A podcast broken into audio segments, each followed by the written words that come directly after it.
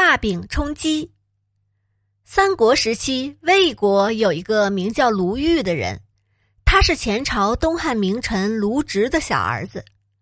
卢玉为人忠厚，学识渊博，魏明帝曹睿把他提拔为侍中。在职三年，卢玉对魏明帝提出过许多建议，起初魏明帝不太采纳，但是后来见他忠心耿耿。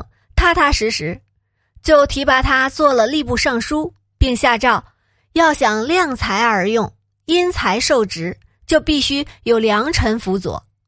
卢玉是一个不屑于位的有功之臣，因此我任命他为吏部尚书。卢玉踏实肯干，兢兢业业，得到了魏明帝的认可，获得了提拔。魏明帝又让卢玉。推荐一个与他差不多的人接替他的侍中的职务。卢玉推荐了郑冲。魏明帝说：“郑冲这个人你不推荐，我也知道。你重新推荐一个我不知道的人吧。”卢玉推荐了阮武和孙庸二人。后来，魏明帝选择了孙庸担任了侍中。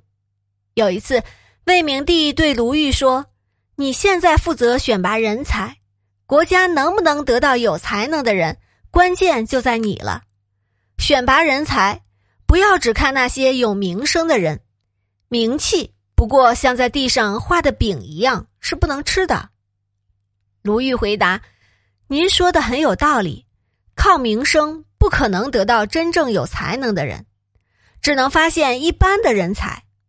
我认为最好的办法是对他们进行考核。”看他们是否真有才学，沽名钓誉或者名不副实的人大有人在，因此考核是最好的办法。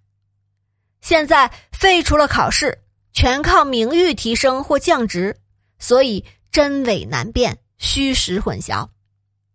魏明帝采纳了卢玉的建议，下令制定考试法，用推荐和考试相结合的办法录用人才。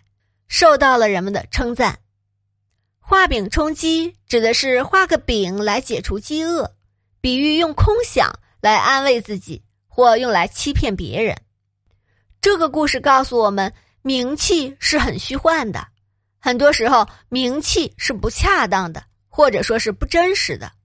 这体现为沽名钓誉、名不副实。我们要正确认识名气，切勿做画饼充饥的愚人。